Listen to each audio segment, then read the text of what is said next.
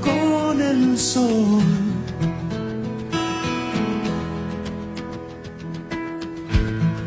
No hay más estrellas que las que dejes brillar. Tendrá el cielo su color. Volvemos al aire, cuatro minutos pasan de las 10 de la mañana y ya está con nosotros en nuestra mesa de trabajo la señora, señorita eh, Juliana Chacón. Buen día por las mañanas. Buen día, me gusta que me diga señorita. Sí, qué libre, como un pájaro libre. Dígame usted de... de, de, de- eh, no, usted- pobre Milla. Pero digo, no estamos, no, no me casé nunca. Yo no estoy ni, ¿cómo era? ni comprometida, ni casada, Ah. ni nada. Juli, escúchame ¿Qué? una cosa. ¿Vos te acordás el primer día que te dijeron señora? El primer día que me dijeron. Eh, ella es muy desvolada, yo quiero tenía decirlo. 13 Si años. se acuerda, me pega un Sí, tiro. yo tenía 13 años y me dijeron señora. Su bebé está llorando en la vereda. El bebé era mi hermano, que estaban en changuito en la vereda, y El se le había ocurrido, claro, se le había ocurrido hacer un piquete ahí. Yo había entrado a buscar pan a la panadería. Y una persona, siempre tuve este tamaño, ¿me entendés? O sea, a los 13 ya era. mido esto. Ya era, claro, metro setenta, ¿me entendés? Señora.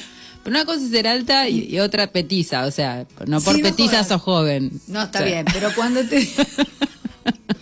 una cosa es No ser va alta y otra petiza. Y una Claro, cosa es ser gorda y otra vieja, flaca. Y otra vieja y otra joven. O sea, no entran, no van en pares. Uy, ¿me qué aguda que está hoy.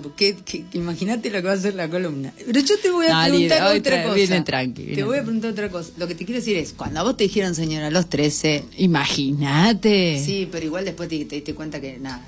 Yo te digo cuando estabas en el ranking de ser en el ahí, de ser señora, y te dijeron señora. Pasa que. Que una no se siente hasta que no se lo dicen. Claro, lo que pasa que viste la docencia. Te enseñó- eh, eh, señora te- enseguida. te enseñora. Sí, totalmente. Sí.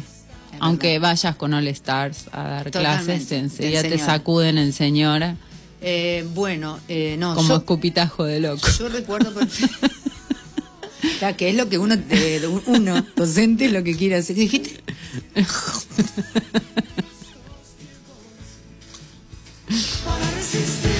Yo me acuerdo el primer día, que, eh, la primera vez que me dijeron señora, ¿Qué tenías? 20. recuerdo que quedé estupefacta. 20.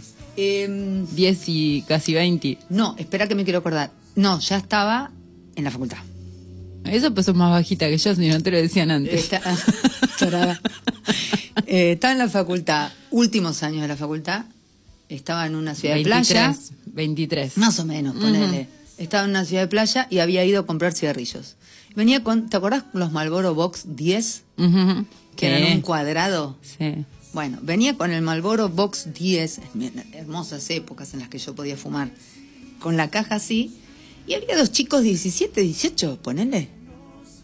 Y me dicen, señora, ¿nos daría un cigarrillo? Yo ya los había pasado. Vuelvo sobre mis pasos y los miro y le digo, le digo a uno, ¿qué dijiste?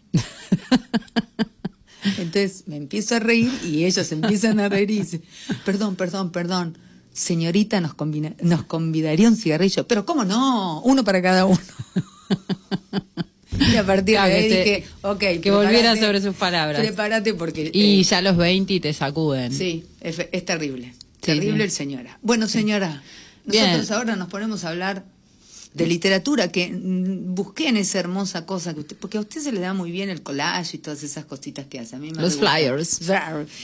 Pero no encontré de quién, carajo. Ah, lo dejé en misterio, lo Ah, dejé en misterio. Yo ya sabía de quién, pero dije, uy, qué aburrido anticipar todo el tiempo, porque si no viste el oyente es como, ah, sí, hoy, hoy, hoy va a ser hoy esto, va a ser esto, mañana va a ser- estudio para la clase, viste, como medio raro. Me pasa lo mismo. Eh, hoy les traje eh, Los Llanos de Federico Falco y voy a empezar de La siguiente directo, manera. directo a leer un fragmento de esta novela.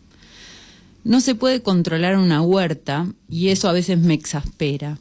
La huerta no crece de mi deseo, sino de su propia potencia, la potencia de la semilla, y se da en medio de accidentes.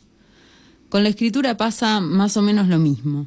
A veces al escribir tenía la ilusión de que controlaba el texto, pero en realidad todo se daba de una manera en que casi me excluía.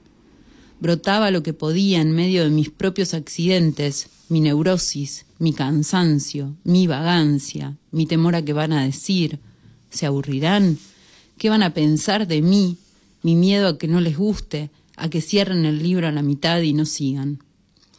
Son traspiés no tan diferentes a la sequía o el viento o el granizo. Atacan el germen. Los textos crecen en medio, son moldeados y lastimados por mí mismo.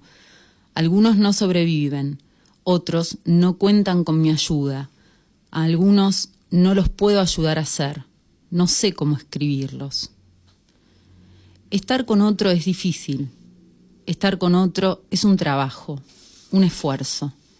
Entender o no entender, o tratar de entender, lo que uno piensa que uno es, lo que el otro cree que uno es, los deseos y las ganas propias, los deseos del otro, las ganas del otro, el trabajo del otro y el trabajo de uno, el trabajo en equipo, el trabajo, la pareja, la amistad, la vecindad, desgaste, malentendidos, entredichos, lo que no se ve, lo que no se escucha, lo que no se quiere ver, lo que es tan terriblemente doloroso que uno prefiere no saber.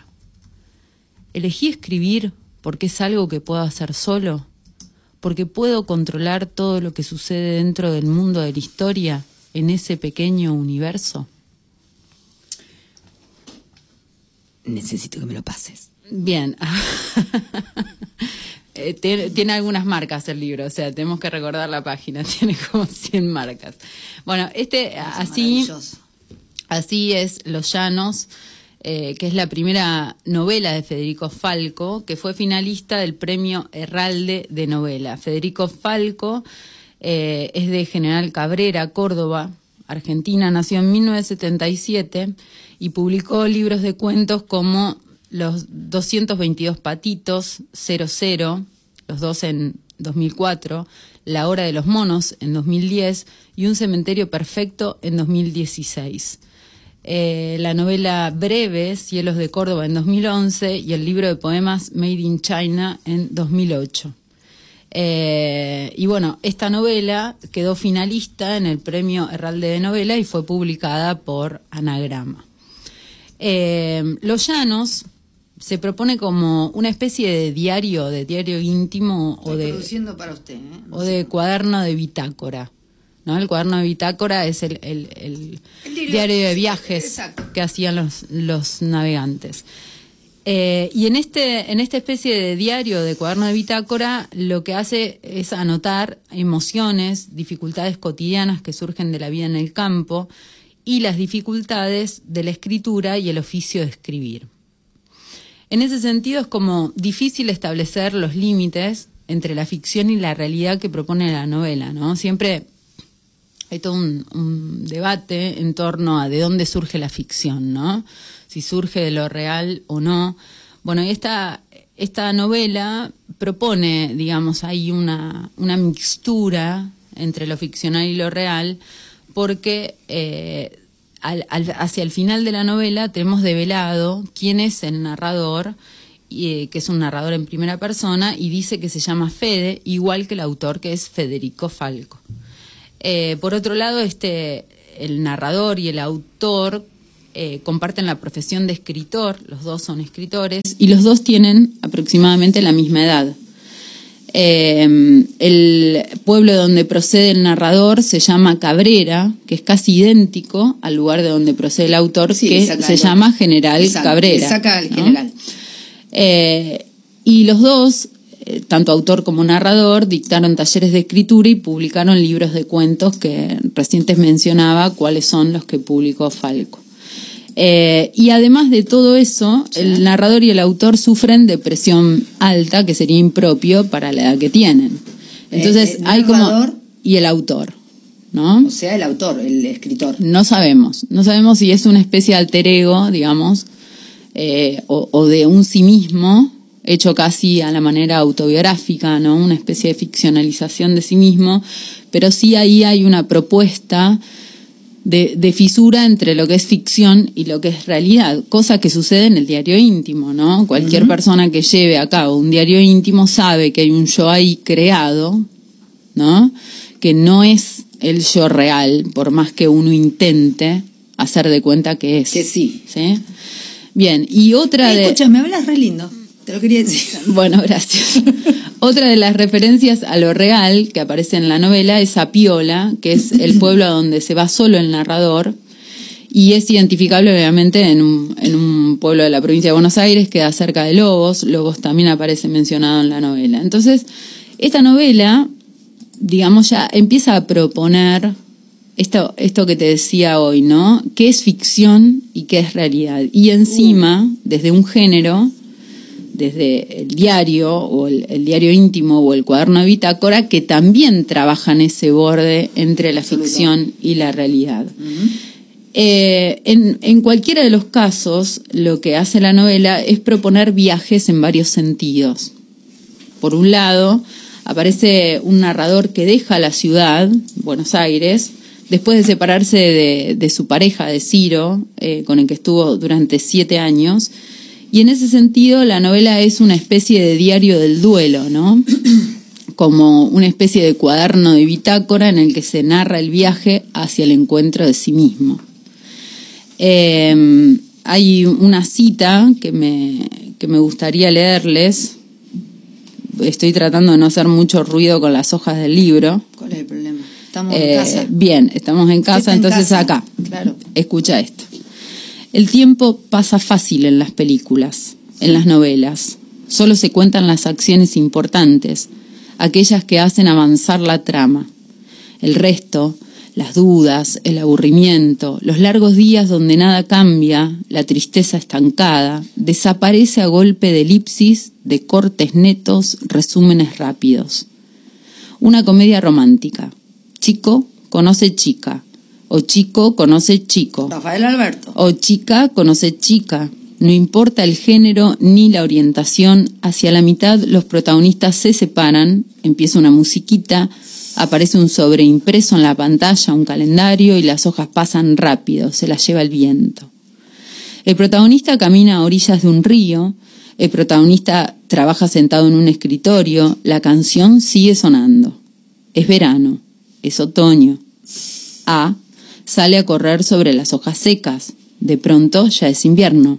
B se acomoda la bufanda mientras avanza en medio de una tormenta de nieve. Es otra vez primavera. A sale de su casa, compra un ramo de flores, la musiquita y el resumen, una solución fácil para que los guionistas se saquen así de encima el problema de qué hacer con el tiempo. ¿Qué hace la gente triste de las películas con todas las horas del día? ¿Qué hacen cuando no está sonando la musiquita? Es como si el tiempo del duelo no hubiera narrativa. Esto es esta especie de, de viaje o, de, de cuaderno de bitácora sobre el duelo, ¿no? Que te mencionaba recién, que es uno de los aspectos que aborda la novela, porque Falco habla de los tiempos muertos del duelo, eh, de la tristeza del abandono, de los días sin nadie. Y la narración se centra en el en vez de la, constru- de la construcción tradicional de la historia romántica, ¿no? Esto que, que él dice irónicamente, A sale con B, A Sí, después tal cosa, ¿no? En vez de contar de la, la acción, cu- cuenta lo otro, ¿no? El vacío. Por ¿Y otra cómo parte, se construye ese claro. vacío? Porque hay una construcción en ese vacío. Y hay un tiempo específico Total. y hay un lenguaje específico. Eh, exacto. Bien.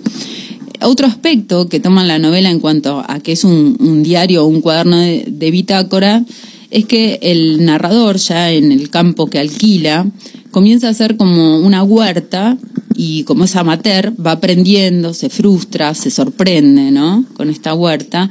Y el diario o cuaderno se estructura en apartados Gracias, que van desde enero hasta septiembre, ¿Quiere tomar un pasando por las cuatro estaciones. Entonces, él toma la huerta, digamos, la huerta es lo que hace que la novela se divida en meses, de enero hasta septiembre, y entonces en estaciones. Una especie de metáfora también del duelo, ¿no?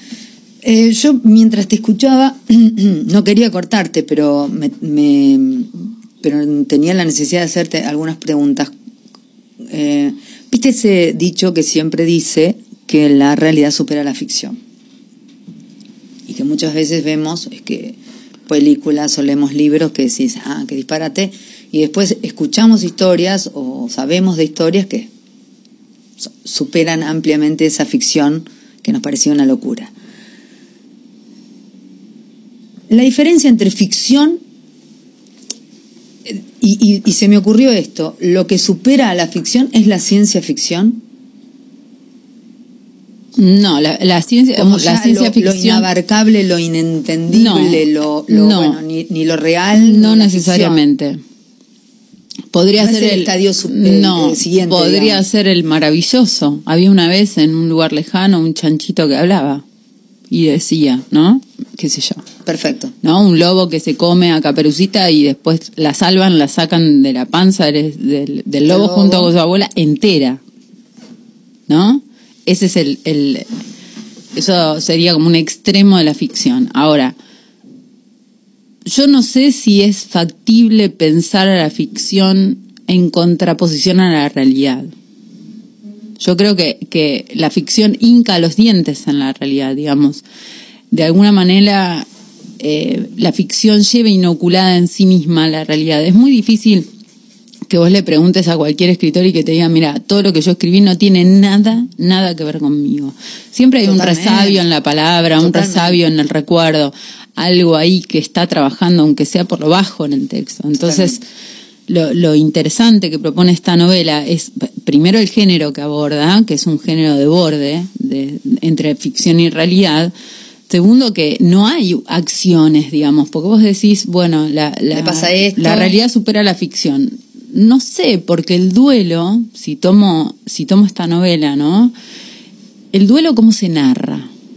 Es casi inenarrable, ¿no? Y, y la novela viene a, a narrarlo. Intenta narrarlo desde un lugar súper poético, porque la novela se descorre todo el tiempo hacia lo poético. ¿Vos decís que es imposible narrar el, du- el duelo? Y el Es que duelo, no viste el- que hay, No hay el duelo, hay, hay, en el duelo hay silencio. hay de todo. y también hay silencio y hay grito, ¿no? Entonces en, en esas especies de pienso, ¿no? Es, es casi como algo que voy pensando mientras charlo Está con acá, vos, pero, ahora, ahora. pero como una especie de fisura, ¿no? Del propio lenguaje, un lenguaje que supera, digamos, la, la, la voluntad de querer comunicar. A mí me interesa mucho lo que estás diciendo, Juli, porque creo que a veces eh, vivimos algunas situaciones de manera literaria, ¿Cómo sería eso? ¿Cómo, co- cómo vivís? construidas con palabras eh, que nos anteceden. Eh, recuerdo siempre un, he- un- un hecho de una mm, escritora, creo que era bielorrusa, no, no- no recuerdo bien, voy a intentar encontrarla, la descubrí en Madrid. Eh, ella era feminista en una época allá atrás, eh, rebelde, anar- anarquista, bueno, le reventaron a toda la familia, con aviso obviamente, de que si ella seguía escribiendo las cosas que escribía, no iba a quedar nadie, y que el dolor no iba a ser que se la iban a agarrar con ella, sino que se la iban a agarrar con toda la gente que ella quería.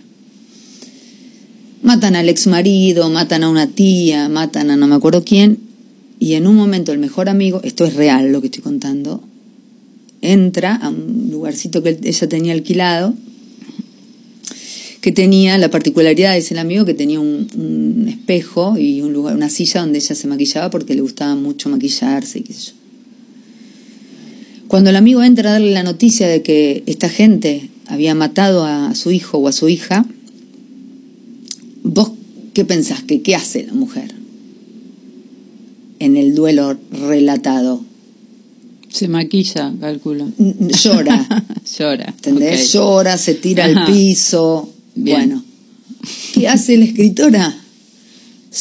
Va al, va al placar, agarra el mejor vestido que tiene, Claro, se pone a maquillarse claro. y el amigo se sienta en la cama a acompañar mientras llora, se saca, se vuelve a maquillar, llora, se saca, se vuelve a maquillar y así está horas. Claro, bueno, la, Y ese la día- investidura, ¿no? Hay toda, hay toda una cuestión. Y ese día dije, qué maravilla que la literatura te muestre que no hay una forma No. de, du- duelar, No, claro que no. ¿no? Y cómo dolemos nosotros como se supuestamente se debe doler. A vos te dicen que se te murió alguien querido y automáticamente lloras. A mí me dijeron que se veía muerto mi hermano y a mí no se me caía una lágrima. Yo tardé cinco días en entender lo que había pasado Claro. ahí. Y era re loco porque estaba todo el tiempo diciendo, no vayas a lo literario. ¿Se entiende? No vivas esto de manera literaria.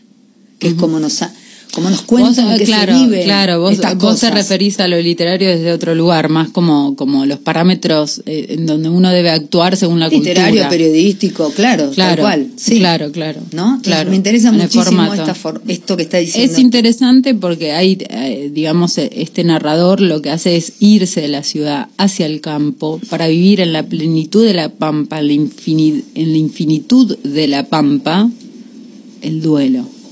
Y mientras, y mientras va haciendo anotaciones en esta especie de, de- de cuaderno bitácora, le diría yo mejor, que es el encuentro consigo mismo en esa soledad y en lo devastador de la naturaleza, para quien, para quien no está habituado a ella, él también va intentando hacer otra cosa, que es una huerta. Que es ¿no? maravilloso. lo- que es que es la verdad es, es genial El- el entonces recurso, digo, es claro entonces eh, el- también el diario se va se va haciendo se va construyendo por meses y esos meses van desde enero por eso te decía desde el verano hasta septiembre hasta la primavera no entonces pasamos por las cuatro estaciones como lectores vamos recorriendo esas cuatro estaciones que son también una forma de metaforizar el duelo no supongo. A mí, yo lo asocio con eso, ¿no? Sí, y también sí. es una forma de metaforizar la escritura misma. Porque cuando uno escribe pasa también por esas cuatro estaciones, ¿no? Uf, Entonces, también metafóricamente incluso. Claro. Aunque hable de otra cosa. claro, de la vida. Exacto. Exacto, bien. Entonces, en este segundo plano, donde, donde el, el- el narrador está en, en, en, el- en Zapiola, digamos, mientras va llevando anotaciones acerca de su vida, va también recordando su infancia, cuando él iba al campo con sus abuelos y hacía también una huerta. ¿no?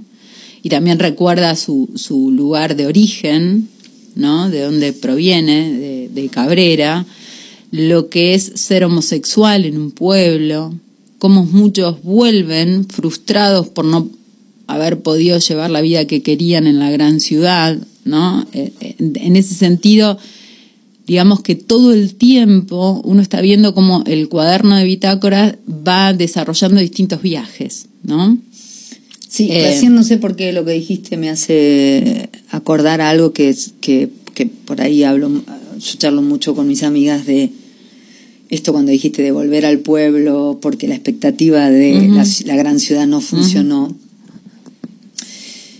Y la gente, alguna, no toda, tiene la desesperación de ponerle un marco.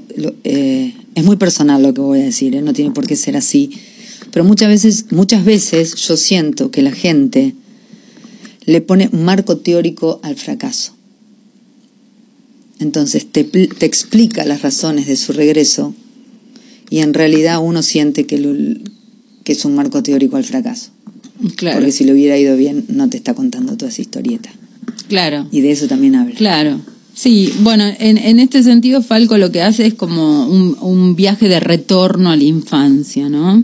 Y por último, después de que, digamos, este, este diario, cuaderno de bitácora, se puede pensar en el sentido de viaje, de retorno a uno mismo, en el proceso de un duelo, o eh, el, el diario íntimo de eh, llevar a cabo una huerta, o el viaje de- del cuaderno de bitácora del retorno a la infancia. Además de eso, en el campo, mientras el narrador lleva este, este diario, va reflexionando acerca de la propia escritura, porque recordemos que es un, un escritor, ¿no? Y un escritor que no está dispuesto a seguir escribiendo relatos, ¿no? A la manera en que, en que lo venía haciendo, que escribía los cuentos. Eh, entonces, por ejemplo, dice, eh, pero en la página escrita un paisaje no es paisaje, sino la textura de las palabras con que se lo nombra, el universo que esas palabras crean. Vivir el paisaje es una experiencia primitiva que no tiene nada que ver con el lenguaje. No me enfrento a describir un paisaje, a menos que se lo quiera contar a otro que no lo conoce, y en general prefiero dar solo un par de detalles, porque sé que al final es un esfuerzo imposible. Vivo el paisaje con la vista, con la piel, con los oídos, pero no lo pongo en palabras. Ni siquiera lo intento. O lo intento solo acá, para mí, palabras clave para no olvidar, palabras puerta que dentro de 10, 15 años, cuando pase el tiempo, me abran el recuerdo de mi cuerpo moviéndose por estos lugares, a las sensaciones y sentimientos de esta época de mi vida. Primero, hay que nombrar, hay un nombrar íntimo, descuidado, bautismos como hitos para compartimentar el paisaje y domarlo el camino de la casa abandonada, el camino del bosque en rectángulo, el montecito de álamos plateados, formas de colonizar la pampa con etiquetas.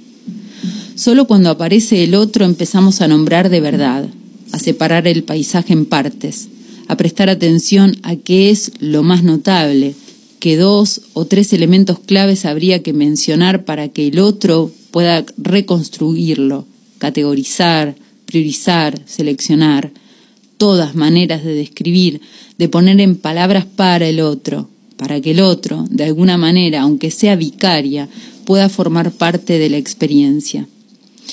Replicar la experiencia en el lenguaje, aunque el lenguaje no transmita la experiencia.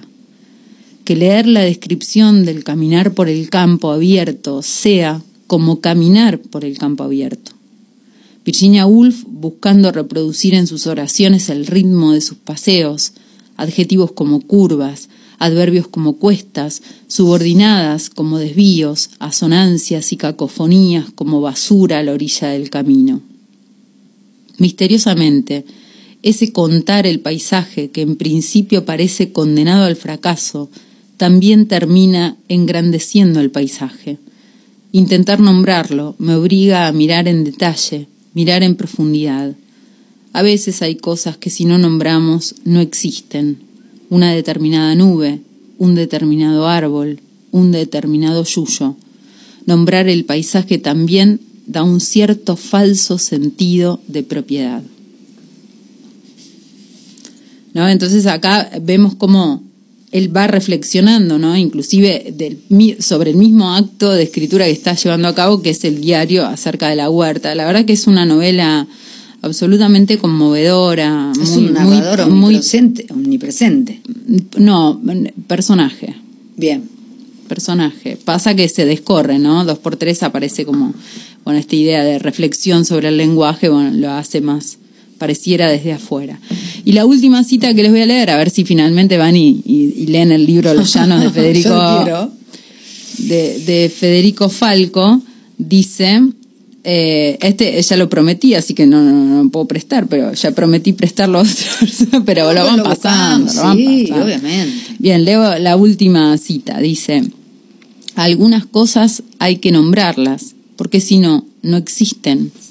A otras hay que callarlas para que no sean.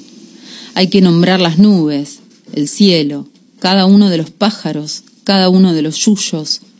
A veces hago ese experimento, camino y trato de nombrar todo lo que veo. Las hojas de un matorral al que no le conozco el nombre, un poste del alambrado, una varilla, las huellas que dejan en el barro los tractores a la mañana. Callar, hay que callar el misterio, atenerse a las cosas, mirar solo desde afuera. Lo de adentro no puede verse. Lo de adentro, mejor no decirlo. Es rarísimo ser uno, estar adentro, todo el tiempo uno consigo mismo, conocerse en cada miseria, y calculando cuánto ven los otros, qué se imaginarán, qué uno deja que sepan. Estar adentro con uno y no decirlo. Silencio, silencio. Saludos, Cacho. Maravilloso. Tremendo. Gracias, gracias por traernos semejante animalito.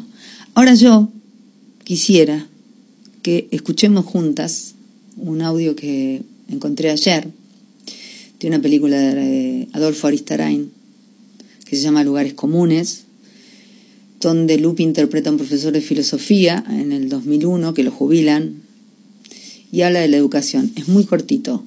Quiero que me des tu opinión con respecto a lo que dice, si es pura poesía o si hay algo de lo que dice Federico Lupi que todavía tenemos que seguir intentando.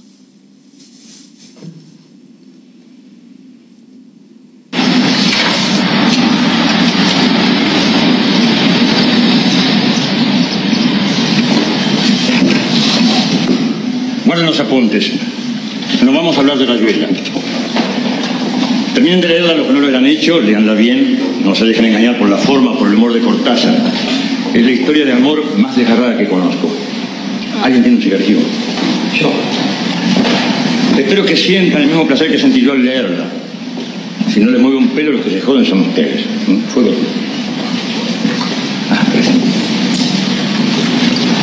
¿Ahora se puede fumar? Sí. El año que viene casi todos ustedes serán profesores. De literatura no saben demasiado, pero lo suficiente para empezar a enseñar. No es eso lo que me preocupa. Me preocupa que tengan siempre presente que enseñar quiere decir mostrar. Mostrar no es adoctrinar, es dar información. Pero dando también, enseñando también el método para entender, analizar, razonar y cuestionar esa información. Si alguno de ustedes es un deficiente mental y cree en verdades reveladas, en dogmas religiosos o doctrinas políticas, sería saludable que se dedicara a predicar en un templo o desde una tribuna. Si por desgracia siguen en esto, traten de dejar las peticiones en el pasillo antes de entrar al aula. No obliguen a sus alumnos a estudiar de memoria, eso no sirve. Lo que se impone por la fuerza es rechazado y en poco tiempo se olvida.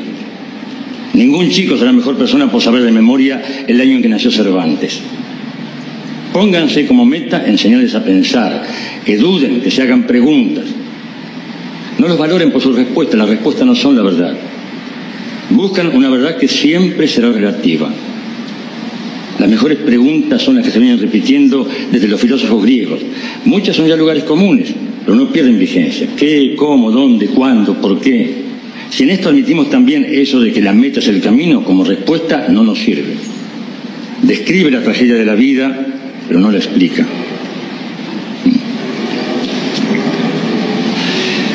Hay una misión o un mandato que quiero que cumplan. Es una misión que nadie les ha encomendado, pero que yo espero que ustedes, como maestros, se le impongan a sí mismos. Despierten en sus alumnos el dolor de la lucidez, sin límites, sin piedad. Todos los jueves a las 22 horas. pasa por- Bien, ¿qué opino? Yo estoy de ese lado. O sea, nada, me, me, me- se me vinieron a la mente frases como eh, que, a veces me dicen mis alumnos, por favor, basta, me estás haciendo doler la cabeza, porque todo el tiempo es una repregunta y una repregunta y una repregunta. Poco me importa a mí que mis alumnos sepan los tiempos verbales. ¿no? o la diferencia entre sustantivo y adjetivo. Digo, eso, si el pibe no lo sabe usar, como, vamos ahí, vamos a ese lugar.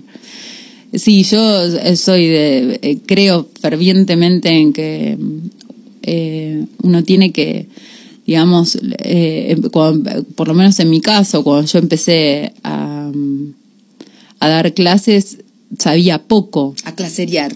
sabía poco, ¿no? Y, Claro. y- con esto no, no le quito mérito a la formación porque la verdad es que es- estoy muy contenta con la formación que tuve, pero después hay todo un recorrido que uno va haciendo en el ejercicio del oficio, de cualquiera sea el oficio, donde un- se van aprendiendo cosas, ¿no?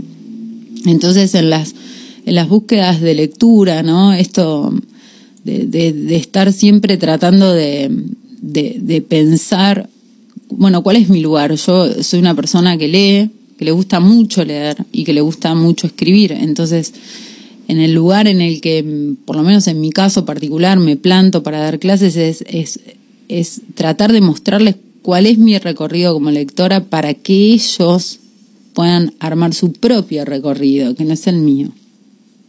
¿no? O, o su propio oficio escritura, que no es el mío. Pero bueno, para eso uno tiene que matar el ego y matar las propias inseguridades, ¿no? Porque si yo a un alumno no le doy para que estudie un manual, no le doy para que me repita como un loro. No, con esto no estoy diciendo que un chico no sepa, no tenga que saber qué es una meseta, ¿se entiende? Sí, sí, sí, pero claramente. Sino que estoy diciendo que sí, que, que, que hay que llevarlos, ¿no? Todo el tiempo hay que llevarlos a- a- al abismo de, de- interpelarlos. de la pregunta que es también una pregunta que vuelve sobre el propio docente todo el tiempo. Si uno es- eh, trata de, de estar lúcido en, en el propio acto de- educativo, sabe que sale el alumno distinto del proceso de la educación y el docente distinto de la pro- de- del proceso de educación. Si saliste igual de la clase como entraste, mm, la clase no funcionó. 39 minutos pasan de las 10 de la mañana y pasó la señorita Juliana Chacón. Un placer, como siempre. Igualmente.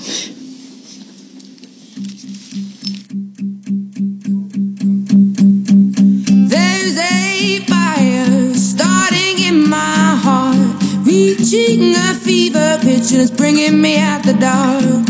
Finally, I can see you crystal clear. Go ahead and sell me out, and I'll lay your ship bare. See, I'll leave with every piece of you.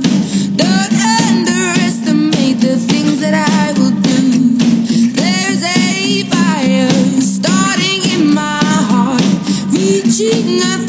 vision is bringing me out the dark.